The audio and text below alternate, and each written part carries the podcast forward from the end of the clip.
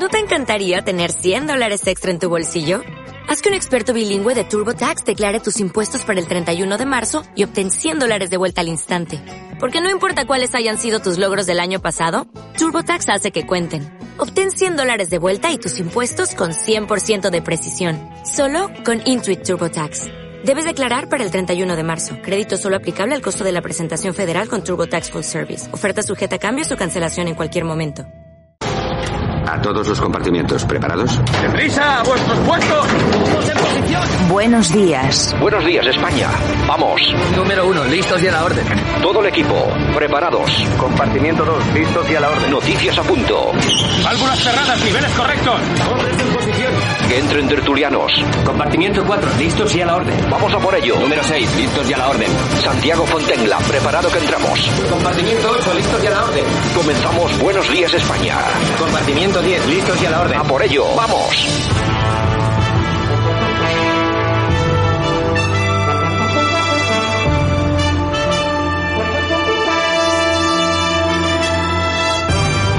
...1 de junio 2022, buenos días España, aquí estamos de nuevo, 60 minutos de radio, información, opinión, análisis, entretenimiento, de todo un poco, un saludo de todos los que hacen posible que esto funcione cada mañana. También está Javier Muñoz de la técnica y este que os habla, Santiago Fontenla. Bueno, una de las cuestiones que defendemos en este programa, bueno, hay que defenderse de los políticos, porque es que nos mienten, demostración empírica. ¿Qué nos habían contado del tema de Rusia? Pues que íbamos a darle duro a Rusia con las sanciones, que los íbamos a doblegar, que los íbamos a hacer arrodillarse. Bueno, pues las últimas noticias son las que yo les voy a contar ahora. Un cese de importación de energía rusa lastraría hasta un 1,4% el PIB español y subiría un 1,2% los precios. Los tipos estos, los políticos, no solamente los españoles, ¿eh? todos los políticos, además en España todos, no se libra ninguno, y en Europa todos, y puede que se libre alguno, o algún país, como Hungría por ejemplo, nos habían dicho que bueno, que es que había que inmediatamente poner en marcha sanciones contra Rusia y que no iba a pasar nada, que íbamos a acabar con los rusos. Y resulta que después de este tiempo vemos como nuestros precios están subiendo, como el paro está en cifras astronómicas y como el futuro se ve bastante negro. Mientras tanto seguimos enviando armas a Ucrania, país que está en guerra, no es miembro de la OTAN y con el de la OTAN y con el que no tenemos nada que ver. Que lo está pasando mal, desde luego. Que hay que ayudar y echar un cable a los ciudadanos ucranianos, desde luego. Pero ¿no hubiera sido mejor, señores, haber tomado un papel mediador en todo esto y no posicionarnos? España jamás se ha metido en tingrados de este tipo, en Europa, por supuesto, y ahora parece ser que el gobierno, el gobierno del señor Pedro Sánchez, aboga, además de forma seria y real, por la guerra, con Podemos ahí. Están por la guerra, están por la violencia, pero no solamente el señor presidente y Podemos, es que también están por la guerra el Partido Popular, Vox, Ciudadanos, todos los partidos. Es que no hay ni un atisbo de inteligencia política en este país para decir, señores, nos estamos metiendo en una que puede ser muy gorda. Estamos presionando al oso ruso, lo estamos acorralando, en lo económico no, se lo acabo de decir, pero en lo militar enviando armas a Ucrania. Esperemos que un día de estos no le dé por tomar algún tipo de decisión que nos pueda colocar a nosotros como españoles en el punto de mira del ejército ruso, porque imagínense lo que podría pasar. Bueno, y Sánchez se abre a prorrogar el decreto de respuesta a las consecuencias de la guerra más allá del 30 de junio. Los líderes de la UE acuerdan aprovechar el potencial de la península ibérica para asegurar el suministro energético. Alcaraz se despide de Roland Garros con la cabeza alta. El gobierno de Cataluña lega ante el Tribunal Superior de Justicia de Cataluña la imposibilidad legal de ejecutar el 25% de enseñanza en español en las escuelas. Esto es un verdadero escándalo, no se le está dando la importancia que tiene. Y efectivamente siguen llegando también algunas eh, noticias desde Rusia Ucrania. La ONU eleva a cerca de 4.100 el número de civiles muertos desde el inicio de la guerra y los grandes países de la UE no apoyan dar a Ucrania el estatus de candidato. Es decir, que los propios países europeos están diciendo vamos a parar esto un poquito, a ver si nos vamos a precipitar y nos metemos en un lío muy gordo. Porque claro, ahora mismo se está observando cómo el ejército ruso ha sacado por fin, ha desempolvado sus mejores unidades y su mejor armamento y está arrasando en el Donbass y está haciéndose con todas las posiciones que quería. Así que hay que andarse con mucho ojito, con mucho cuidado. Y en fin, de esto vamos a hablar hoy, pero no solamente de esto, de muchas más cosas.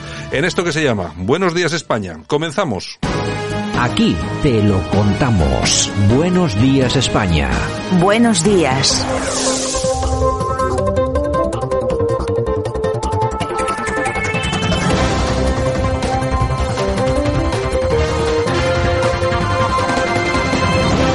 Bueno, pues aquí estamos en nuestra portada, día 1 de junio 2022. Vamos a analizar algunas de las noticias más importantes, o por lo menos que hemos detectado como más eh, curiosas e interesantes de las últimas 24 horas. Vamos a analizarlas, de, por supuesto, de manos de nuestro amigo y compañero, el profesor Sergio Fernández Riquelme, como siempre. Don Sergio, buenos días, ¿qué tal?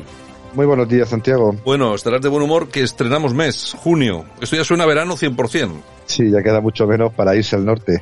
Bueno, pues nada, eh, me imagino que alguna sonrisa que se dibujará hoy en algún rostro porque ya falta menos para las vacaciones, aunque lo cierto es que hay personas que de sonrisas, muy pocas, Sergio, hemos conocido en las últimas horas dos eh, detenidos eh, de origen argelino por agresión sexual a una joven en Alicante, otra más. Eh, decía Clausewitz que los conflictos se resuelven por consenso o por violencia.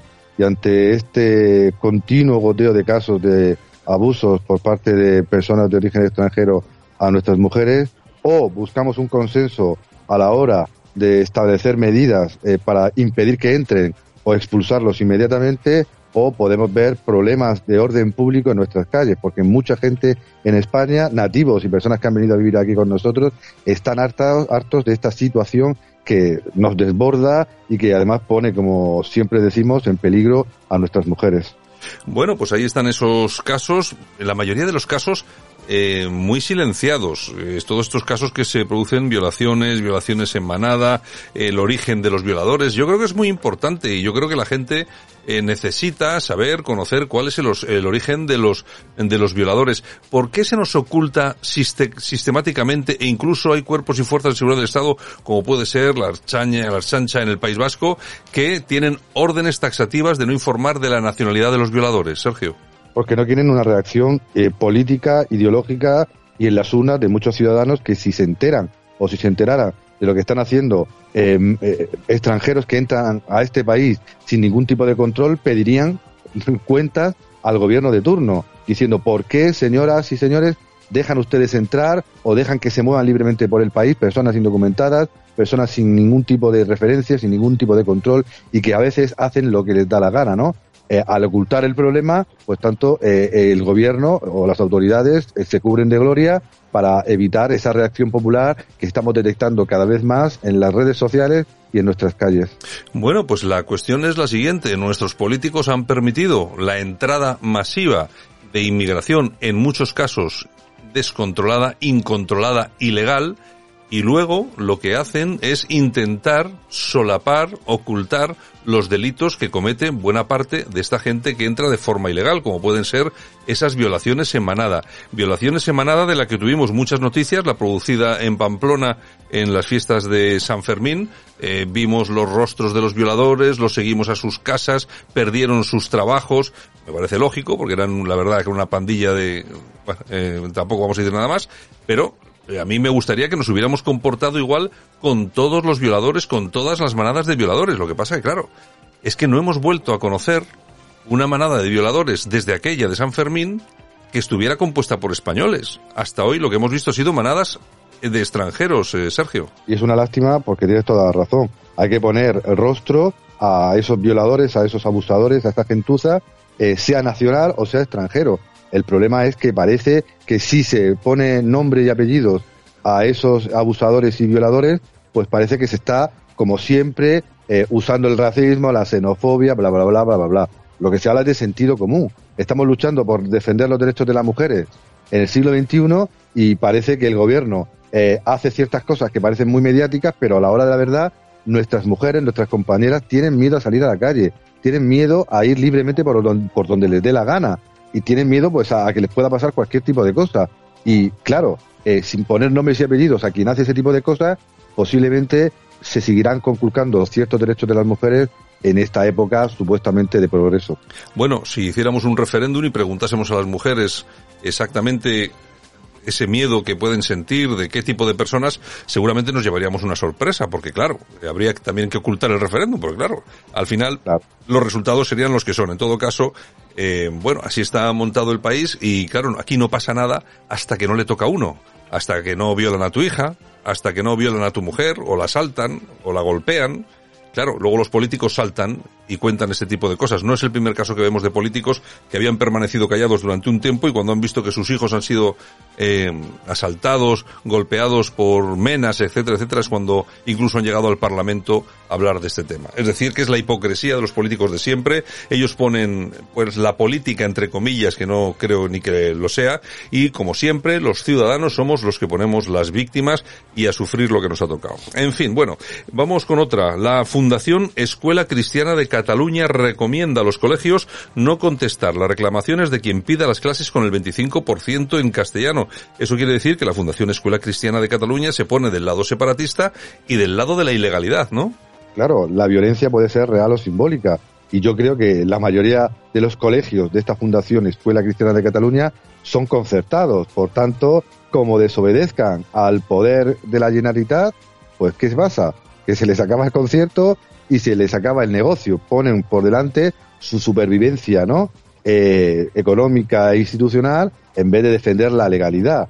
Sobre todo porque, como indicábamos ayer, eh, el, decreto de la, de la Generalidad de Cataluña para incumplir este eh, la sentencia del 25% del Tribunal Superior de Justicia delegaba toda la responsabilidad en esos colegios e institutos. Y claro, estos, estos colegios e institutos concertados no se la van a jugar y veremos a ver qué les pasa, eh, pues que les va a pasar algo. O bien, eh, si aceptan la sentencia, eh, pueden perder el concierto, o bien, eh, si no la aceptan, pues pueden ir directamente al banquillo de los acusados. Efectivamente, eso es lo que puede pasar. En fin, en todo caso, pues da, un poco de grima a ver que incluso asociaciones, eh, organizaciones cristianas se oponen a este tipo de cosas. Bueno, y si vamos con un poco de humor, porque siempre hay que poner un poco de humor a las mañanas, no todo van a ser malas noticias. Podemos acusa al PSOE de adjudicar a dedo los contratos para la cumbre de la OTAN y les responden desde el gobierno, desde el mismo gobierno, que se aprobó en Consejo de Ministros el enésimo conflicto de esta coalición que va a llegar,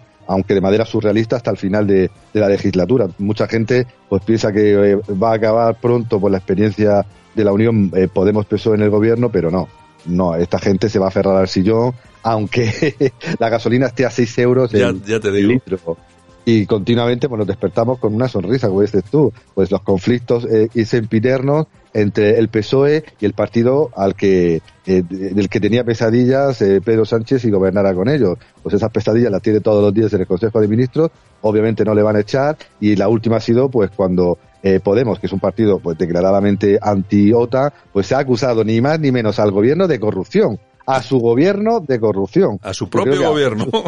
Debería ir al, juzgado y poner una denuncia, ¿no? Mi gobierno, donde yo autoinculparse, porque recordemos que, que eh, esta denuncia del contrato se basa en un contrato aprobado por el Consejo de Gobierno donde estaban esos ministros de Unidas Podemos. Por tanto, sería muy curioso como uno va al juzgado a autoinculparse o autoimputarse de un, de un delito, ¿no? Eh, otra tontería que nos alegra la vida, pero demuestra pues que este gobierno y este país pues va por un rumbo bueno, peligroso. Bueno, no hay mal que por bien no venga. Yo desde que está funcionando este gobierno entiendo perfectamente lo que es el sadomasoquismo. Antes no sabía muy bien lo que era, pero ahora ya sé lo que son los sadomasoquistas. Eh, Pedro Sánchez y compañía lo tienen que disfrutar día, día a día. Bueno, y seguimos en esa, izquierda, en esa izquierda, lo que vamos, nos vamos ahora con los Podemos en bicicleta, los demás países, que han simulado una asamblea y falsificaron firmas para concurrir a las elecciones generales de 2019.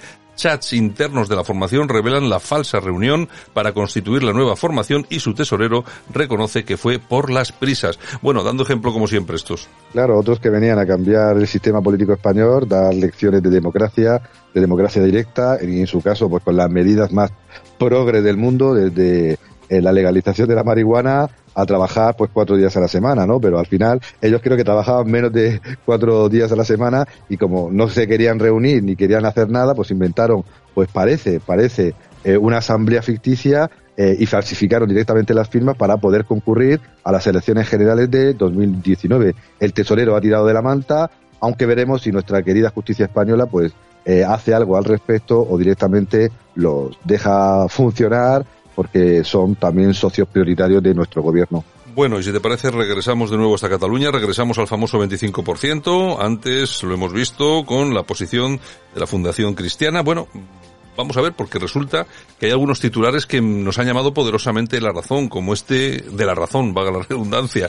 El constitucionalismo rescata la posibilidad de un 155 por el incumplimiento del 25% de castellano.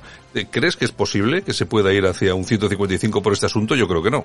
Yo creo que no, y además el titular es engañoso porque dice rescata la posibilidad. No, no, el gobierno debería o el constitucionalismo debería directamente aplicar un 155 porque el Estado español todavía es el legítimo eh, o tiene el legítimo monopolio de la violencia pues democrática en, en, nuestro país. Debería pues apelar al gobierno a los tribunales a la policía o a quien fuera para que se cumpliera una sentencia que protege los derechos de los ciudadanos catalanes en el uso y en el aprendizaje de la lengua común e internacional que es el castellano español. Ojalá pero veremos veremos yo creo que ciudadanos por su raigambre, ¿no? Antinacionalista catalana, pues posiblemente lo haga, pero el PP, pues no lo sé. Eh, hay ciertas declaraciones que sí, ciertas declaraciones que no, ciertas eh, posiciones que sí, ciertas posiciones que no, pero sería una buena noticia que se fuera hasta el final, eh, tanto de, por el PP como por Ciudadanos, para que eh, algo tan normal como cumplir una sentencia en un país democrático se cumpliera. Bueno, pues ya veremos a ver qué es lo que pasa porque esto da muchas vueltas. Eh, bueno, y si nos vamos a las elecciones de Andalucía, hoy no vamos a hablar de encuestas, eh, aunque las hay todos los días, bueno, de todo tipo y condición, pero hay una noticia que me parece muy interesante, sobre todo porque es que aquí había algunos partidos que hablaban de otros que iban a las elecciones dopados, etcétera, etcétera. Bueno, pues ahora hemos conocido que el gobierno da 50 millones a Andalucía para luchar contra el desempleo.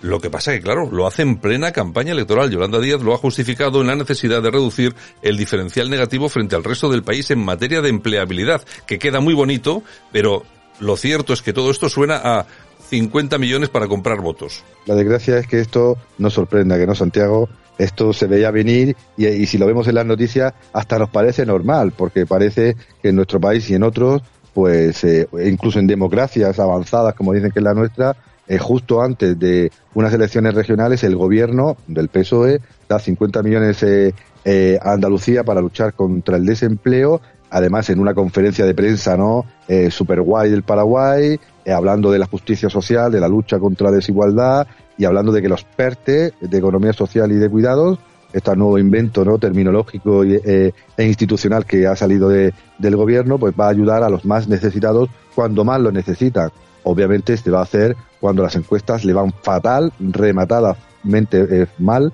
al PSOE de espadas en Andalucía. Oye, por cierto, el Independiente publicaba una entrevista con el embajador de la Federación de Rusia en España, creo que se llama Yuri Korkagin, y hay un titular que me parece realmente llamativo. Eh, tú como entendido en el tema, dime qué te parece. El gobierno español ha echado por tierra 500 años de relaciones con Rusia clarísimo. Es decir, España ha tomado partido en un conflicto que ni le va ni le viene. Recordemos que Ucrania no es miembro de la OTAN ni miembro de la Unión Europea y España pues, debería y hace lo que tiene que hacer en, un primer momento, que es la solidaridad con el pueblo ucraniano que tanto sufre. Pero claro, lo que tenía que haber hecho España, y tú lo has señalado también muchas veces, es haber, haber sido actor fundamental para buscar algún tipo de acuerdo donde las dos partes cedan para acabar con esta maldita maldita guerra. Pero claro, sumándose a sanciones que unilaterales que no se aplican a otros países, pero sí a Rusia, eh, pues creo que nos hemos tirado hasta un pie, hasta un tiro en el pie, porque eh, esas sanciones a las que se ha sumado España están afectando eh, a veces en, y en algunos campos más a España que a otros países que, que, llevan la bandera de las sanciones, ¿no? Por tanto, hay que ponerse firme ante Rusia, hay que ayudar al pueblo ucraniano, pero hay que ser práctico y realista en el escenario que llevamos tres meses viendo y que no está cambiando, y es buscar una solución que duela, pero va a doler, eh, pero por lo menos eh, nos ahorramos muertos, Ucrania se eh, ahorra destrucción y España podría haber sido un actor fundamental porque siempre ha tenido grandes relaciones diplomáticas, económicas y comerciales con, con el país eslavo. Por tanto, una declaración bastante normal porque España pues se ha sumado a estas sanciones y claro, se ha roto una relación histórica y además estamos sufriendo en la energía, en la comida y hasta el Euribor, pues consecuencias de algo que no debería haber ocurrido, pero ocurre y hay que solucionarlo. Fíjense ustedes, si nosotros hemos tenido relaciones con Rusia, los primeros contactos datan del reinado de Carlos I, aunque el primer embajador fue Piotr Potenkin en 1667. Ahora se cumplen 300 años, 300 de la primera embajada establecida en Madrid en 1722. Fíjense ustedes si no teníamos nosotros suficientes relaciones para poner sobre la mesa con Rusia para haber intervenido en este conflicto y intentar ser, o por lo menos jugar, un eh, papel fundamental en todo lo que está ocurriendo. En fin, es, eh, es un poco la historia que se repite, somos incapaces de aprovechar las, las oportunidades. Y bueno, Sergio, lo que sí sigue, lo que sí continúa es la polémica, pues por los últimos tiroteos, la polémica por el asunto de las armas en Estados Unidos. Creo que el debate, bueno, eh, tardará como siempre unos días en pasar y luego volveremos a la normalidad, ¿no? Sí, volveremos a la normalidad porque en Estados Unidos es un derecho constitucional, pero va a haber, al contrario, un debate muy profundo sobre la violencia y la inseguridad en nuestras calles, que va a ir de manera paralela a este debate sobre el uso de las armas. Bueno, pues eh, yo no sé en Estados Unidos cómo está el, debate. Eh, en España no es que esté mal o bien, es que simplemente no existe. Pero alguna vez eh, eh, ha habido, no sé, algún tipo de ley que permitiese a los españoles hacer uso de algún tipo de arma para legítima defensa. ¿Cuál ha sido en el devenir de la historia el tema de las armas entre la población española? Bueno, pues vamos a preguntárselo a Pedro Ángel López, que es el presidente de la Asociación Reinos de España. Don Pedro, ¿qué tal? Buenos días. Muy buenos días. Y dentro de poco el presidente de la Asociación del Rifle Español. Bueno, sí, sí esto, esto ya sabes cómo va. Oye, eh, vamos a ver, fíjate toda la polémica que, que está trayendo el tema de las armas. Bueno, en España eh, vamos a ver, ahora tenemos una situación que es muy concreta, pero vamos a ver, ha habido otras épocas eh, en las que la utilización de armas, eh, de armas era, bueno, algo más generalizado, ¿no? Bueno, yo, yo entiendo que la, norma, eh, la normalización del uso de las armas, más que del uso, de la tenencia y de la portabilidad de las armas, viene más o menos en España en torno al siglo XIII en adelante. Lógicamente, la situación de los países hace que la normativa cambie. ¿Qué ocurre? Por ejemplo, los reyes católicos, que les sonarán a más de uno, eh, animaron a los castellanos a, a, disponer de armas en casa. Es más, en 1495 eh, se dicta una norma, una ley, que obliga a los, a los castellanos a tener armas en su casa en función de su condición social. Es decir, no es igual que seas un menesteroso, que seas un, eh, un hidalgo o que seas una persona de la, de la corte, ¿no? Cada cual tenía que tener unas armas determinadas. Pues si cuanto más nivel tengas a nivel social, pues tendrás coraza, tendrás cascos, tendrás espadas, tendrás dagas. Si no, pues tendrás eh, solamente espadas o tendrás hachas o tendrás cualquiera de esas armas que tenían un nombre ahora mismo ahora mismo rarísima para cualquiera de nosotros. Eh, y por supuesto, los únicos que no podían tener esas armas eran los que eran menesterosos, obviamente no tenían para comer, pues no iban a tener para tener armas, pero los que no podían tener armas eran los conversos. Los conversos hasta la toma de Granada sí podían tener armas. De la toma de Granada para adelante, esos conversos no lo podían tener. Lógicamente, ¿por qué hacen esto los reyes católicos? Muy sencillo, para que los propios españoles castellanos entonces, eh, fueran los defensores de la justicia y los defensores del reino. Para poder defender algo, aunque la gente en izquierda hundida no se lo crea, hacen falta armas. Aunque un podemita no se lo crea, para defenderte de un ruso si eres ucraniano, te hacen falta armas. Para los españoles de entonces, que teníamos un peligro morisco importante, pues nos hace falta armas y que todos tengamos armas. Lógicamente eso va evolucionando. Eh, por ejemplo, recordar que el invento de la navaja es un invento español porque Carlos I es ya de los que empiezan a prohibir el uso de determinados. Pero dice que los que no son nobles no pueden llevar armas de hoja larga. Por eso algún españolito inventa la navaja, que luego se extiende, lógicamente, por toda Europa y por el mundo como la pólvora, ¿no? Pero quiero decir, cada rey español, desde reyes católicos en adelante, ha hecho, si no una, varias normas, varias legislaciones diferentes en la materia de la tenencia de las armas. ¿Cuál ha sido, eh, Pedro, cuál ha sido esa, esa normativa, esa norma que consideras la más importante en relación a la, a la tenencia de armas que ha habido a lo largo de la historia en España? Pues hombre, yo creo que las, dos que te acabo de comentar, básicamente porque te están hablando del comportamiento del español de entonces. Si los reyes católicos te dicen, tú puedes tener, no, tienes la obligación de tener armas en tu casa y el derecho a usarlas para defender al, reino, me parece importantísimo. ¿Tú te imaginas que eso lo dijera hoy un político que no en España? Ya, no, bueno, en cualquier país. Bueno, sí, se lo dicen en, Ucrania sí, porque hoy en día Ucrania puede hasta ganar una competición de, de cantantes, aunque sean malísimos. Ya te digo. dicho, a la gracia, dicho a la gracia, eh, yo lo vería impensable. No sé, a lo mejor si un día a Bascal se le ocurre decirlo, pero creo que, el hecho de que tu, tu, tu rey, tu, tu, gobierno te diga, oye, debes de tener armas, creo que son cosas que pasan en Suecia, perdón, en Suiza, eh, en, en, países un poco civilizados. Y luego me parece muy importante, fíjate, si hoy en día cualquiera de nosotros lleva en el bolsillo una navaja, esto fue fruto de Carlos I. Y una cosa importante, en España ha habido cuatro guerras civiles. Las hemos ido cambiando el nombre, Primera Guerra Carlista, Segunda Guerra Carlista, Tercera Guerra Carlista, Guerra Civil. Al final, en España, en el último cuarto del siglo XIX, había armas para dar y tomar.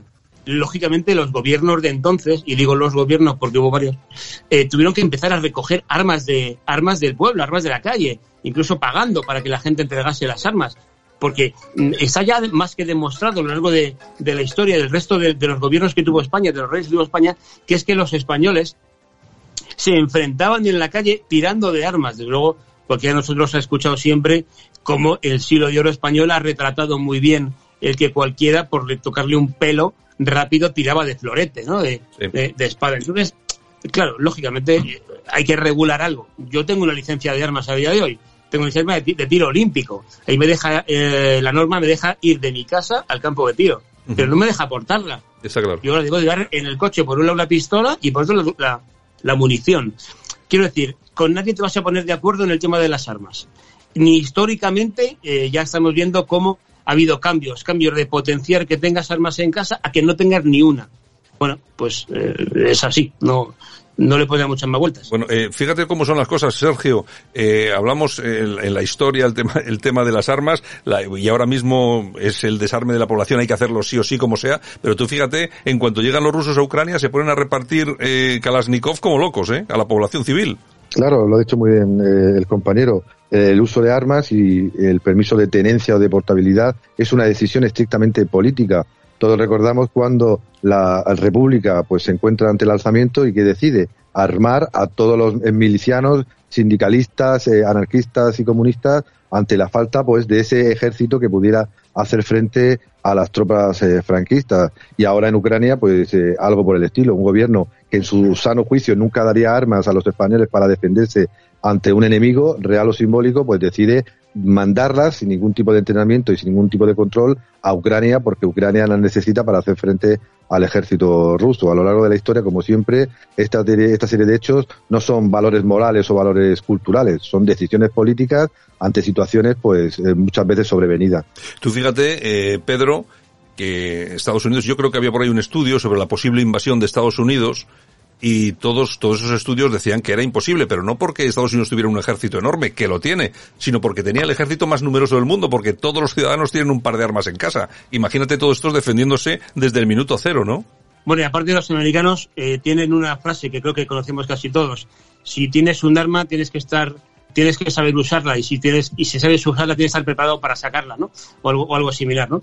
Es que esta gente eh, tiene la capacidad de hacerlo yo creo que en España hoy sería un poco inviable. No tenemos ese, ese concepto de, de, de, derechos que tienen, que tienen ellos. Aunque bueno, cuando hablamos de Estados Unidos, eh, cuidado que entre Texas, California y, Nueva York hay una gran diferencia a nivel de a nivel social. No son no son no son iguales. Igual que aquí una persona de Andalucía no es igual que un gallego, ¿no?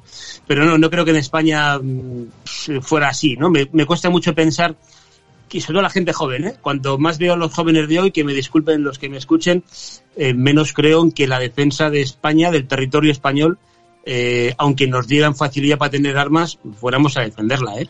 Viendo, viendo la gente que veo por la calle, es, lo que me refiero. Yo cuando veo eh, Ceuta, Melilla, lo que está pasando saltando la valla, dejando de saltarla. Y creo que al final un día vamos a ver a, a Mohamed VI entrando por Ceuta. Ah. Esto lo digo con, con todo el dolor de mi corazón y estoy seguro que estarás en un bar comiendo, la gente levantará la mirada, verá la tele y seguirá comiéndose la paella sin ningún problema. Hombre, yo creo que uno de los problemas que tenemos es, eh, es ese. De todas, de todas formas, eh, vamos a ver, ahí hay una cuestión eh, muy importante. Hay muchos países que tienen armas. Las matanzas de las que hablábamos al principio de esta intervención, bueno, se producen en Estados Unidos, no se producen en otros países del mundo, a no ser que sean por terrorismo. Es decir, que yo creo que como tú decías, Sergio, como apuntabas el otro día, aquí estamos hablando de otro tipo de cosas. Las armas no son las culpables. Yo creo que pasa algo en la sociedad norteamericana para que ocurran esas cosas, porque si no, como decía ahora mismo Pedro, oye, todos sabemos que en Suiza todos los ciudadanos tienen un, un fusil de asalto debajo de la cama y no pasa esto. Claro, la decisión de la, de la tenencia es política, pero el uso, eh, el uso eh, con un fin determinado responde a, a, determinados valores sociales, políticos y culturales. Porque en Estados Unidos estamos viendo que hay gente que decide matar a un montón de personas eh, en un colegio sabiendo que lo van a matar o que vaya a la cárcel y, y no tiene ningún tipo de remordimiento. Es decir, Estados Unidos está creando una generación de psicópatas que pues se benefician pues de que ellos tienen una decisión política que les permite usar pues un tipo concreto de armas. Pero esta creación de monstruos también la tenemos en, en Europa. Eh, a otro nivel, con otra, en otra dimensión, pero tenemos abusadores de menores, tenemos maltratadores, tenemos eh, yihadistas, tenemos de todo, ¿no? Sí. Pero claro, eh, hay que valorar qué valor, como ha dicho eh, nuestro compañero, eh, qué, qué, valores son los propios de la sociedad española y qué haríamos nosotros con armas. La decisión la podría dar el gobierno, pero ¿qué haríamos nosotros con, con esas armas? ¿Matar al vecino? ponerla debajo de una mesa o defender el país. Pues yo creo que más bien la dejaríamos o la revenderíamos. Yo creo que la revenderíamos en un mercadillo, ¿no? Eh, sí, bro. Pues, el, Wallapop lleno de... El Wallapop lleno el Wallapop. Oye, eso, eso, eso, es muy español. No, pero yo que... te digo, diré, diré una cosa, pero a mí una, una, cosa que me toca las narices en ese aspecto de los medios de comunicación. Digo de los grandes medios, grandes en lo económico. Eh, tú pon la televisión, me da igual que pongas Antena 335, eh, y me refiero a, a, esas, a, a esos dos canales, pero también a los que tienen asociados, como el TEN eh, y todos estos. Veas, mira a ver las películas que tú ves al cabo de la semana, las series de televisión que ves al cabo de la semana, todas son policíacas, militares. Macho, me estás diciendo de que no puedo tener armas, de que es malísimo tener armas, pero es que todas las series de televisión son o de policíacas, de crímenes, de guerra, de venga, tío, yo creo que a lo mejor tiene algo que ver los medios de comunicación o la fábrica de o la fábrica de comunicación que son los cines, la, perdona, las películas y las y las series, ¿no? Y bueno, los una... juegos de consolas como Fortnite, por ejemplo. Bueno, por ejemplo. Ah, pues, todos los juegos, todos los juegos que tú ves son de matar, macho. Antes era matar marcialitos. Ahora, ahora es matar al vecino. Bueno, de, todos, de, to, de, todas formas, y oye, una última pregunta para los, para los dos, que si no nos vamos de tiempo. Vamos a ver, eh, el único partido que está abogando ahora mismo en España por la utilización de armas para legítima defensa es Vox. Previsiblemente Vox va a gobernar con el PP, si al PP no le da por gobernar con, con alguna cosa del PSOE o algo raro. Bueno, si finalmente Vox entra en el gobierno, ¿creéis eh, que Vox va a impulsar eh, una especie de, no vamos a decir una ley, pero sí algún tipo, se va a producir algún tipo de movimiento en esto de liberar un poquitín la tenencia de armas, Pedro? Pues mira, yo creo que si Vox puede gobernar, una vez que ya puede gobernar, ¿para qué se meten en charcos? Mi primera pregunta. Pero lo que planteaba Pascal, digo, lo digo con toda la buena fe del mundo, ¿eh? que no me piense mal. Eh, el, yo digo que lo que decía Pascal era que si tú, en tu, no, no, que te den armas para defenderte o para ir a matar a nadie, que si tú tienes en tu casa una pistola, una escopeta, un cuchillo, eh, una, lo que sea, sí. que puedas usarla para defenderte. Él no dijo nunca, o yo por lo menos nunca lo entendí, vamos a buscar, vamos a, a, a legislar para que tú puedas eh, tener una licencia para defender tu casa o para defender tu, tu vida. No, eso no, no se lo he escuchado. Él dijo de poder usar un arma contra alguien que quiera atacar tu casa. Creo que esto vino porque en ese momento coincidió el, asesinato de una de un ladrón, de un, un, tío que entró en la casa de alguien. No me digas ahora mismo el nombre, pero no, no, no, lo recuerdo. Pero yo creo que nunca se planteó el tener armas defensivas, legalizar las armas defensivas. Yo, yo creo que no, lo, no, iban, no, iban los tiros por ahí. ¿eh? Eh, Sergio, eh, ¿qué opinas del tema de Vox en esta, en esta cuestión? Todos tenemos aquí a, nuestro, a, un buen colaborador, amigo nuestro, que es Dani Álvar, que es el vicepresidente de ANARMA, que en alguna ocasión nos ha dicho que el único partido que escucha algún tema de estos es Vox. Sí, lo va a escuchar, pero en España eh, no se va a dar esa decisión política ni tampoco hay ese calo de cultivo social como para poder eh, legalizar pues eh, la tenencia o portabilidad de armas. ¿Qué va a hacer Vox? Pues lo que ha dicho Pedro, va a intentar presionar si le deja el, el PP para eh, mejorar la legislación respecto a la legítima defensa, ¿no? En tu casa o ante determinados eh, atracos, abusos o acosos, ¿no? Yo creo que de ahí no se va a mover. Y no meterse en muchos y, perdona, charcos. Y te matizo, te matizo una cosita, Santiago, Sí. y, y muy breve. En España no hay un lobby de armas. También, en España, las también, también pocas fábricas de armas que había, que estaban todas en el País Vasco, ya se encargó Andar de cargárselas. Sí, no, el lobby, no existe. el, lobby, el lobby de las armas no existe efectivamente aquí porque lo que es ANARMA, que es la asociación del arma de España, no es un, no está constituido por fabricantes, creo esto, sino por usuarios de armas como cazadores, etcétera, etcétera. Es una cosa diferente. Los que ya tenemos ciertas canas que hicimos la mili, eh, las armas que usamos tanto de, de, de las dos marcas fundamentalmente, eh, bueno, eran vascas, Sí. eh, Astra y, y, no me viene- y Llama, eh, ya no existen. En. Las armas que tiene el ejército español son alemanas, son extranjeras. Aquí no hay una fábrica como en Estados Unidos que te dicen, oye, que están los de Remington poniendo dinero para vender sus escopetas, por ejemplo, ¿no? Los de Colt, o toda esta gente. Yo creo que eso también es muy importante. ¿eh? Si alguien con pasta no presiona, Está claro. No hay nada que hacer. Bueno, pues aquí acabamos. Don Pedro Ángel López, presidente de Reinos de España. Un abrazo muy fuerte. Y profesor Sergio Fernández Riquelme, un abrazo también para ti. Un abrazo a los dos. Igualmente, hasta luego. Escuchas Buenos Días España. Aquí no nos callamos. Aquí no nos cansamos. No nos cansamos de madrugar. No nos cansamos de contar la actualidad. No nos cansamos de decir las cosas claras. En fin, que no nos cansamos de tocar los temas más importantes.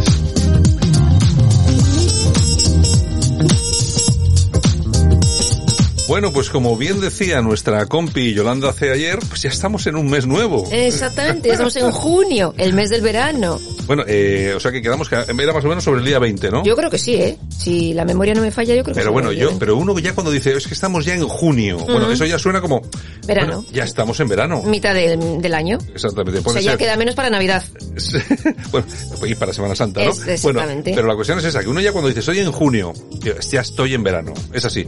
Junio, julio y agosto es verano, aunque no lo sea. Pues espérate porque dan lluvias y tormentas aquí. O sea que... Bueno, es que vamos a ver, ha hecho un mes De mayo. de, mayo súper bueno, por- en toda España, ¿eh? en toda España, así que me imagino que vendrá un mes de julio o agosto. Pero el resto yo- de España está acostumbrado. Aquí no estamos acostumbrados a tan buen Oye, tiempo. Yo, recuerdo un mes, un mes de agosto, de no sé, no sé, no hace demasiados años, eh, bueno, eh, todos los días lloviendo. Efectivamente. Una cosa, una cosa horripilante. Bueno, si te parece empezamos. Bueno, pues empezamos. Buenos días, España. El personaje que marca la diferencia, para bien o para mal. El personaje del día es... Eduardo Madina. Diría que fue una, una salida por la ventana por haber querido ser el capitán araña en la lucha contra la corrupción, sino por plantear un pulso orgánico contra Isabel Díaz Ayuso y perderlo porque la mayoría del Partido Popular pensó que valía más Isabel Díaz Ayuso en su puesto que Pablo Casado en el suyo, como epicentro de, de la crisis, ¿no? Es verdad que dejó para la posteridad una supuesta voluntad de la Dirección Nacional del PP de cambiar de sede. Y tiene razón Víctor. Lo criticamos mucho. Si, piensan que por cambiar de sede sí. e irse ahora a otro distrito de Madrid o a otro código postal, pues van a- vamos a hacer que todos nos olvidemos de todo lo que pasó allí, que, que tiene, está demostrado que esa sede en parte se pagó con dinero negro, que en esos despachos Villarejo, que ahí y tal, y teníamos razón, sobre todo Víctor Lapuente, ¿no? O sea que es verdad que esta decisión ahora, pues, ¿cómo la criticamos? Mire, yo, a mí me da igual si ustedes están en Génova o no, mientras hagan un borrón y cuenta nueva y colaboren con la justicia en todos aquellos casos de corrupción pasada que han tenido. Dos, procuren, aunque sea martes tan pronto, que no nos tomen por tontos mucho, aunque sean las 8.40 de un martes de, de- finales de mayo, porque tan tontos no somos. No se nos olvida tan rápido todo lo que ustedes hicieron el último verano, que les tocó dirigir la Comunidad de Madrid, el último verano que les tocó Gürtel y que les tocó Púnica, etcétera, etcétera y traten de hacer un partido popular alérgico a este tipo de prácticas, transparente, eh, plenamente democrático en el sentido de la utilización del dinero y con un proyecto de futuro que seguro que a los votantes del Partido Popular, no es que yo sea muy experto en votantes del PP, les interesa mucho más su proyecto de futuro que si están en un distrito de Madrid o en otro. ¿no? Bueno, pues este señor es el señor Madina, que es del Partido Socialista. A mí me sorprende siempre la capacidad que tienen Ujú. para hablar de la corrupción de los demás No de la suya. y no de la suya propia. Dice, no, es que en esa sede, fíjate lo que pasaba. Bueno, ¿y en Ferraz qué pasaba? ¿Y en la sede del PSOE de Andalucía qué pasaba? ¿Qué está pasando ahora Los con, la qué- cocaína. ¿Qué está pasando ahora en Valencia? También. ¿Qué ha pasado en Cataluña? Bueno, es que ustedes tienen casos de corrupción por todos los lados. Y es que es increíble. Que se aplique en el cuento. Pero tienen esa capacidad que yo le envidio Sí, sí, eh, sí. para hablar eh, como si ellos hubieran sido unos santitos, unas hermanitas de la caridad. Y nadie le rebate. Es, es, inc- es, increíble. De la cama no te levantarás sin un caso de corrupción más. En Buenos Días, España, la corrupción nuestra de cada día. Pues hablando del PSOE de Valencia, pues allí nos vamos. La aparición de decenas de facturas revela sobornos a cargos del Partido Socialista Valenciano y una posible financiación ilegal del partido. Un abogado vinculado al partido intermediaba entre dirigentes y una trama corrupta. O sea que de esto no habla Madina, Madina. ¿no? Madina, Madina, de esto no, de esto no has comentado Te nada. paso cositas si quieres. Te podemos pasar un listado, ¿eh? que tenemos, tenemos un listado bastante grande. Subvenciones, subvenciones y más subvenciones. Los políticos se inventan cualquier cosa con tal de regalar nuestro dinero. Pues bueno, la Federación Española de Abogados Cristianos ha presentado una querella contra dos altos cargos de la comunidad valenciana por un supuesto delito contra la salud pública. Y es que parece ser que han subvencionado con casi 6.000 euros al Comité Ciudadano Antisida para elaborar una app para practicar Chemsex. que Sexo, drogas y eso cosas es de el, esas. Eso es el sexo con, con drogas. Que, Algo así, sí, yo que- como no, no tengo ni idea, pero me he informado y algo por ahí van las Bueno, cosas. tú fíjate, tú fíjate eh, en qué, a qué dedican el dinero, Exacto. a qué, para qué regalan nuestro dinero de nuestros impuestos que lo ganamos con tanto esfuerzo. Fíjense ustedes para qué, para qué lo utilizan. Bueno, ¿y qué más noticias tenemos? Bueno, pues según una encuesta de ETV, la televisión vasca, el PNV ganaría en las tres capitales vascas en las próximas elecciones municipales del próximo año. Parece ser, por ejemplo, en Bilbao que conseguiría mayoría absoluta, como no, con 15 escaños, PSOE E conseguiría unos 5, Bildu 4, Podemos 3 y el Partido Popular bajaría de 3 a 2. Bueno, hay que apuntar que lógicamente es una encuesta realizada por ETV, ETV. que es la, es la mano comunicativa del separatismo eh, vasco, de, ya saben, de los amigos de, Sab- de Sabino Arana, del- de las esvásticas. Entonces, bueno, pues, eh, ¿qué, van a decir ellos, no? Están empezando a trabajar, Están- claro. ya están, están preparando a la gente. Vamos a ver, eh, ¿el PNV es el partido más votado? Sí. Que Bildu también es el segundo partido más votado. Yo creo que ya está por encima del PSOE casi Sí. casi. Bueno, sí, pero bueno, pero es porque les han dejado hacer lo que han querido, sus medios de comunicación, lanzar sus mensajes, y luego hay una cosa que está muy clara. Yo les voy a decir una cosa, eh, a ver si consigo explicarme. ¿Cómo es posible que vote tanta gente al Partido Nacionalista Vasco si no hay tantos vascos como votantes? No sé si me he explicado. Pues porque les votan los de Zaragoza, los de Valladolid y los de Galicia. Exactamente, o sea, Que viven aquí. gente, gente que vive aquí, que viene de otros lugares de España, que vota al Partido Nacionalista Vasco, pero no porque el PP haya perdido esos votos, que esa es otra lectura que hace el PP que yo creo que es errónea. No, no. Es que son gente que se integra de tal forma que para sentirse bien, para sentirse mejor, mejor, pues se disfraza, eh, acude a las fiestas donde solamente hay fotos de presos y curriñas. Y luego en agosto se van al pueblo. Y luego sí, y luego en agosto se van al pueblo allí a disfrutar de, del chorizo y de la parrilla. Exactamente. Es, es un poco la España que tenemos. En fin, bueno, sentencia ejemplar para un neoyorquino de Brooklyn de origen kosovar acusado de colaborar con el Estado Islámico. Cadena perpetua le piden. Se está celebrando un juicio y bueno, esa condena contrasta pues eh, con lo que suele pasar en otros países. Bueno, pues me parece muy bien. Que lo hagan. Bueno, mira, además ahí sí que lo pueden hacer en Estados Unidos, ahí nadie les va a criticar. Ya te digo. Bueno, y nos quedamos en territorio español. Juan Espadas, el candidato socialista en Dios mío. Andalucía, Dios mío. asegura, no te lo pierdas, si mío. Juanma Moreno quiere, firmamos ante notario que a la ultraderecha ni agua. Claro. Oye, ¿y, y a todos estos de izquierda y bildutarros con los que están es que yo, yo si fuera Juan Moreno le diría, bueno, si quieres firmamos que acabamos, pero no, no solamente en Andalucía, a nivel nacional, ni un solo pacto con separatistas y con la gente de Podemos y todo este tipo de cosas. claro.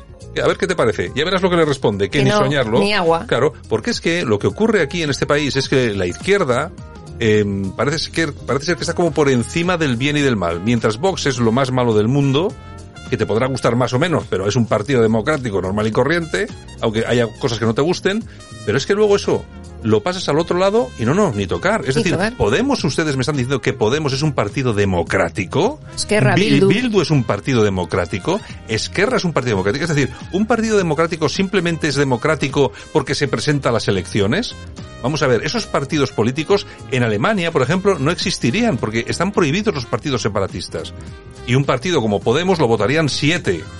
Lo que pasa es que España pues, somos como somos. Así, y nos luce el pelo. Bueno, el Partido Popular de Navarra abre las puertas a Sergio Sayas y Carlos García Adanero. Ana Beltrán aseguraba que siempre han sido compañeros. Pues sí, la verdad es que siempre ha habido muy buen rollo, se han llevado muy bien y hombre, algo tienen que hacer. Querían poner en marcha una plataforma, pero vamos a ver, eso es perder el tiempo y atomizar. Eh, ahora mismo en, en Navarra está el Partido Popular, está Vox y lo de UPN, que últimamente también se va, se está yendo, se está escorando de una forma increíble.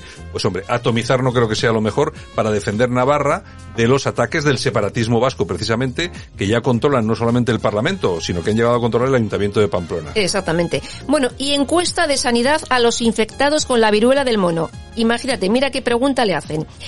¿Ha tenido sexo en saunas o gasolineras? La ministra. Darías, oye, esto de un fichaje... Eh, Oye, esto de las gasolineras no lo sabía yo. ¿Se tiene, se tiene sexo en las gasolineras? Yo es que cuando lo he visto digo en la gasolinera. Hombre, porque nosotros ya, ya hablamos una vez aquí de un, de un club de intercambio de parejas que, Sí. que estaba en la estación de tren de AVE. Zaragoza. Sí, sí, sí. bueno, pero vamos, pero una gasolinera. Pues no sé yo, no sé yo, ¿eh? eh, es- no sé, la verdad. Hombre, igual en los baños de las gasolineras, no sí, lo que sé. de cochino. Sí, de, de estar un poco guarro, señores, no hagan esas cosas, por favor. Ay, de verdad. Bueno, el calor, la no, sequía... perdón, no por hacerla, que cada uno haga el sexo, que haga lo que quiera. Pero limpio. Por, por- por limpio, no la guarrería esa, no la guarrería que luego esa. pasa lo que pasa. Bueno, pues lo que te decía, el calor, la sequía y la guerra disparan el precio del trigo. Habrá gente que no pueda comprar una barra de pan, así lo aseguran desde la coordinadora de organizaciones de agricultores y ganaderos. Nos lo tomamos a broma y nosotros lo hemos repetido aquí. Yo siento ser todos los días como el regreso el día de la marmota. No nos teníamos que haber metido en este fregado. Porque vamos a ver, los que, los que no van a perder sus ahorros son los que nos están metiendo en este fregado, que siguen cobrando, ¿saben ustedes lo que cobran los políticos y van a seguir cobrando igual? Esos no van a perder su, su casa. Esos van a poder seguir pagando sus restaurantes de siempre. Sus hijos no van a ir a la guerra. Ellos no van a hacer colas del hambre, ¿eh? Nosotros sí. Exacto. Nosotros sí. Ellos no van a estar. Yo nunca he visto a un político haciendo una cola del hambre, ni el hijo de un político haciendo una cola del hambre, ni el hijo de un político muriendo en una guerra. Ni más ni menos. Bueno, y 300 transexuales vascos han pedido un cambio de identidad y el 54% son menores. Son menores de edad. A mí esa cifra la verdad se me preocupa. Ya lo otro, pues Mm. oye, que cada uno que pida la- el cambio de identidad, hombre, con tal de que no tenga que pagarla yo, por cierto. Eso es otro cantar. pero eso de que sean menores, luego ocurre lo que ocurre, porque, vamos a ver, no sería el primer caso, ni será el último, de arrepentimiento. Yo creo que esto hay que tomarlo con una edad muy avanzada para que cada uno tenga muy claro exactamente qué es, qué es lo que tiene entre manos. Ahora, esto de empezar a hormonar a chavales con seis años. Es alucinante. Es que me, me parece increíble. Bueno, y como siempre, si ustedes pensaban que ya habíamos contado lo peor, pues no, todavía hay alguna cosa peor. Además, hoy, bueno, hoy además tiene su gracia. ¿Cuánto nos va a costar lavar los coches oficiales del gobierno? 85.660 euros. 86.000 euros para lavar los cochecitos de don Pedro Sánchez. Pero qué bonito, ¿eh? Ayer las alfombras y hoy a lavar los coches. Gobierno sostenible, oye. pues Eso es que nos va a costar una pasta darle al a la galleta. och- 86.000 pavos, ¿eh? Claro, tenemos tantos coches. Eh, España es el país de Europa que tiene más coches oficiales. O sea, es increíble. Se lo ¿eh? limpian ellos. Es increíble. Para eso cobran. Bueno, vamos a ver, que. Toñejitas, aquí pues vamos a para ver. Mónica García. Mónica García, que es la, La de líder de, de Podemos en bicicleta. Esta se parece ahora a Garzón porque quiere eliminar la carne de los colegios y de las residencias. Pero es que esto es, Es increíble. más- Pero ¿por Uy. qué? Pero ¿por qué se han empeñado estos tíos en quitarnos la carne? O sea, es que alguien puede entenderlo. Quiero O sea, comer chuletón. Yo pod- podré comer lo que me dé la gana, como si quiero comer setas alucinógenas. Pero usted quién tiene que, usted qué quién es para decir si puedo comer carne o mi hijo puede comer carne en el colegio. Es que No, es- ahora en el colegio y en la residencia van a comer gusanos. es increíble. Es pues sí, en eso están, en los gusanos, en los saltamontes, Claro. etcétera, etcétera. Bueno, aplausos. ¿Para quién? Para la Fundación Jiménez Díaz. Pues cuéntanos. Pues mira, han activado un ensayo clínico para el tratamiento del condrosarcoma conveccional. O bueno, que nadie sabe lo que, yo por lo menos yo no sé, pero que eso es bueno. Exactamente. Es bueno, me parece estupendo.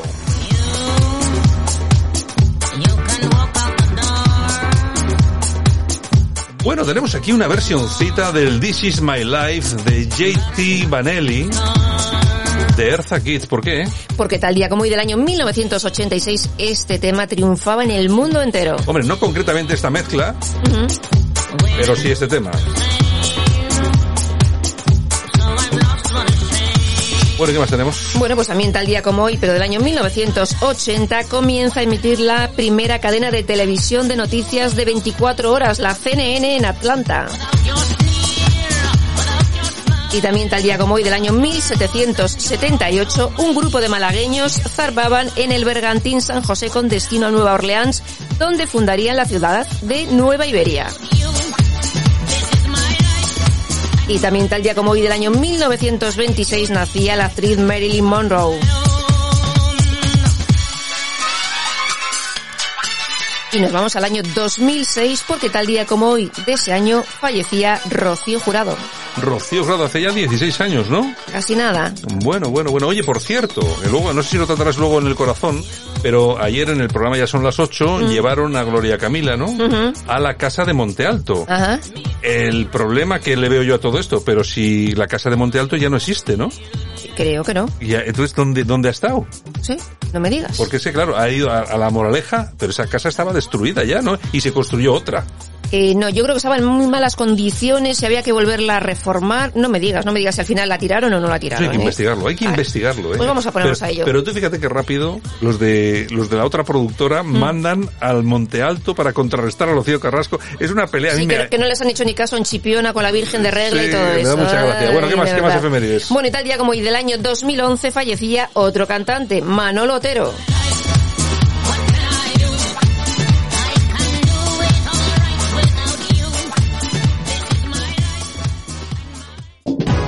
Aquí te lo contamos. Buenos días España. Buenos días.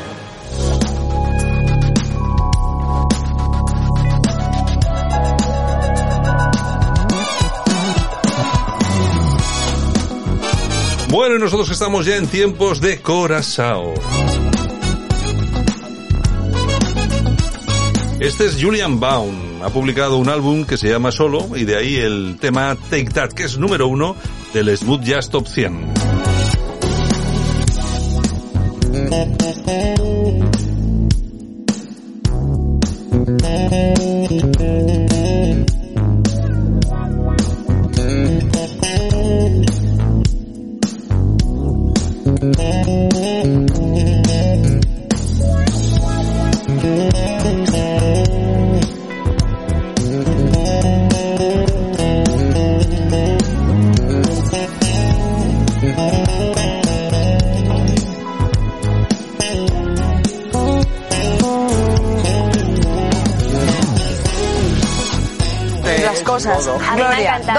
Rocío, Flores? A ver, Rocío tenía examen justo ese fin de semana de lo que ha estudiado ella de nutrición, entonces no podía, no podía faltar. Lo que ha estudiado ella de nutrición, entonces... Estudiando, ¿qué ha pasado? Que todo el mundo me pregunta esos exámenes. Que todo el mundo pregunta. Pues es- ya lo dije, esto no, un grado de marketing y publicidad. Un grado de marketing y publicidad. A ver, entonces, ¿qué estudia? Es que- No se ponen de acuerdo ni ellos. Oye, pero entonces al final, ¿qué? ¿Marketing, publicidad, nutrición? Nada, que no fue por- porque no le dio la gana. Porque no creo dio la que gana, porque claro. quería, quería dormir. Se Son- refiere son- a lo de Virgen de Sí, Regla que sí, no estuvo sí. en la profesión. Son unos caraduras, todos estos, de esta, de esta familia. Es que me Sí. parecen caraduras totales, ¿eh? Es que han tenido buen maestro, ¿eh? El padre de la colega, ¿eh? vamos, es Ay, un alipende señor. y cuidado. Y la niña ha salido más todavía. ¿Qué tenemos? En fin, bueno, mira, el hijo de Camilo VI hará un monumento a su padre en Alcoy. El ayuntamiento ha dado permiso y él va a pagar. Bueno, pues me parece muy bien. ¿Parece ser que se va recuperando o qué? Mmm, ay, anda, le está costando, ¿eh? Le está costando muy mucho. Pero Bueno, bueno, Pero, pero bueno, por lo menos está haciendo cosas como estas que Sí. implica implica algo de, de- de dedicación, no Bien. solamente a gastar dinero en, sustancias, ¿no? Así es, así es. Bueno, pues me alegro, porque además hay que recordar, Camilo VI, que te podrá gustar más, te podrá gustar menos, pero ha sido uno de los grandes. De hecho, si echamos la vista atrás, seguramente que ha sido uno de los cinco cantantes más grandes de la historia de España, ¿eh? Pues sí, Rafael, Julio Iglesias, Camilo VI y poco más. poco más. Seguramente que Nino hay Bravo. Nino, Nino Bravo. Pero luego ya a otro nivel. Sí, luego ya otro nivel, ya no, Sí, sí, no tan no tan no tan grande como estos. Camilos, esto ha sido una estrella mundial. Sí, sí, sí, sí. Ni más ni menos. Bueno, Johnny Depp coge un avión y se traslada con su guitarra al Reino Unido para dar un concierto con su amigo Jeff Beck. Mientras el jurado está del- deliberando. Yo creo que esta semana, yo creo Mm. que ya uno de estos días vamos a conocer la sentencia.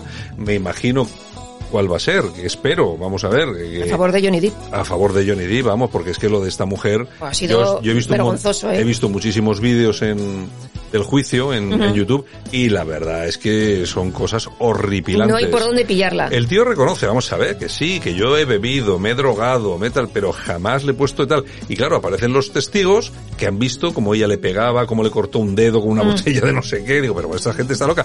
Porque claro, aquí se habla de, la- de las de las sustancias que tomaba Johnny Depp.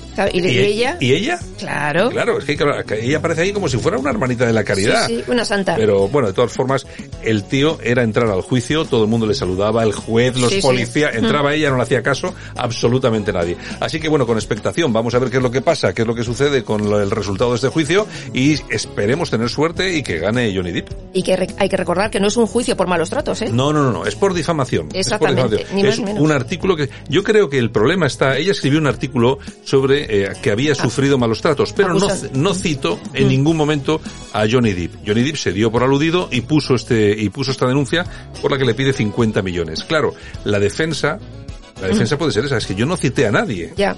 Entonces ya veremos a ver qué es lo que pasa. En fin, bueno, y Tere Lucampo recibe el premio Limón por agria y borde. Eso sí, lo ha recibido con sentido del humor. Con alegría, ¿no? Sí, sí, Hombre, sí. es como hay que recibir estos premios. Claro, ¿eh? Si te Oye, mira, te vamos a dar un premio eh, por, pues eso, pues eso, por ser un maleducado y tal. Pues eres súper majo. Claro, ni más ni menos. ¿Ves? El- La próxima vez me das el naranja. Claro, dame naranja. Ni más ni menos. El. Oye, por cierto, estos días se está presentando el Sálvame eh, Terelu. Hay que reconocer que lo presenta muy bien. Yo creo que lo presenta mejor que la chiquita que estaba antes, no me acuerdo. Adela. No, no, Adela sigue Ah, estando ahí. eh, Nuria, la que Eh, es- sí, hace socialité y tal. Exactamente, Nuria y, y la otra que ya ha desaparecido, Carlota. Sí, es que son totalmente diferentes, son Sí. perfiles totalmente distintos. Terelu es como así, como más seria, más... Sí. mm, se pone como su madre, Pero vamos. sabe, pero sabe hacerlo, sabe presentarlo. Hombre, que Las lleva muchos años. Las entradas a las noticias, hombre, ya sabemos todos que lee un teleprompter, eso está claro, pero lo hace muy bien, o sea, lo hace con una naturalidad. Bueno, es que hoy en día leen todos. Sí, pero hay gente que lo hace con una natu- naturalidad muy interesante. O sea, tú escuchas a JJ, Sí, a sí. JJ Javier, Mm. eh, el de los tal y cual, bueno, Sí. a este, al odioso. Y joder, si es que no sabe ni leer el teleprompter. María Patiño ya, porque ella lo dice, es que no veo bien y no lo leo. Mm. Claro, es que no saben. Que Vamos sí. a ver, el Jorge Javier, que es que hay veces que parece que no sabe leer, es que no sabe leer un traba. teleprompter. Pero bueno. En fin. es lo que hay, es lo que hay. Bueno, y Carmen Borrego, la hermana de la del premio Libón, le dice a la Venenito que no se dé tanto golpe en el pecho diciendo que quería mucho a Rocío Jurado porque no quiere nada a su sobrina Rocío Carrasco. Bueno, claro, es que aquí el- una de las eh, cuestiones que se pone sobre la mesa es, vamos a ver, ¿qué diría Rocío Jurado si mañana levantase la cabeza Se vuelve a morir. y os viese a todos tratando así a su hija? Claro, ese- efectivamente tiene razón. Haría ella la docuserie directamente. Haría ella, haría ella la docuserie, pero en vez de, de otros 40 capítulos Ni más. más ni menos, ni más ni menos. Bueno, y Belén Esteban, que ya hace rehabilitación, ha fotos. publicado fotos y, fotos, bueno, ha fotos. agradecido la- a todo el mundo. Se le ve ya un poco más contenta, Más animada, más, más animadita. animada, ¿no? Es que, joder, vaya caída más tonta y qué complicación. Oye, Tela. encima con sus negocios funcionando, tú Claro, fíjate. claro, claro, ni más ni menos. Bueno, y Tamara Falcó, que será madrina de la boda de su primo Álvaro, esa no se pierde una.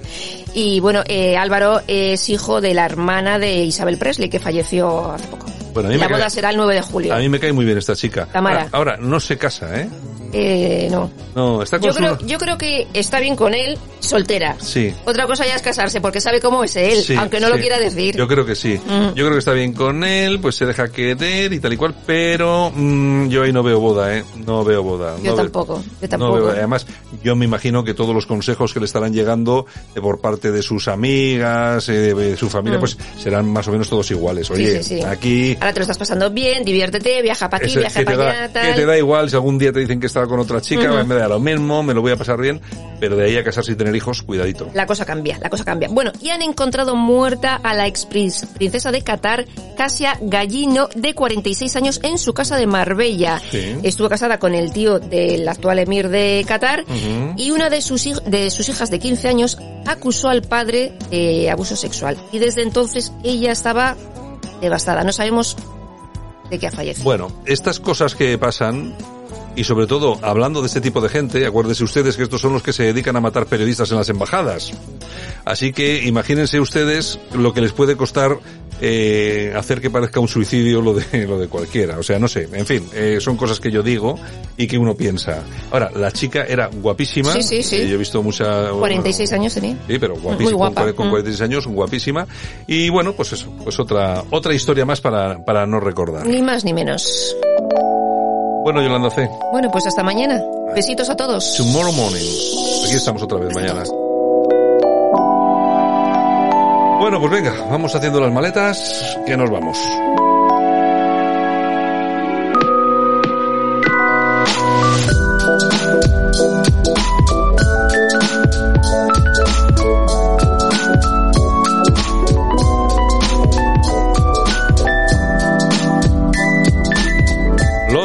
Un saludo de parte de todas las personas que hacen posible que esto funcione cada día, todos nuestros colaboradores, los que participan, los que no participan, pero que están ahí echando un cable, apoyando, en la técnica también Javier Muñoz y por supuesto un saludo desde que te habla Santiago Fontela. Lanzar también un saludo muy afectuoso a todos aquellos que nos escuchan a través de cualquiera de las emisoras en España que emiten este programa. Un abrazo, chao, hasta mañana.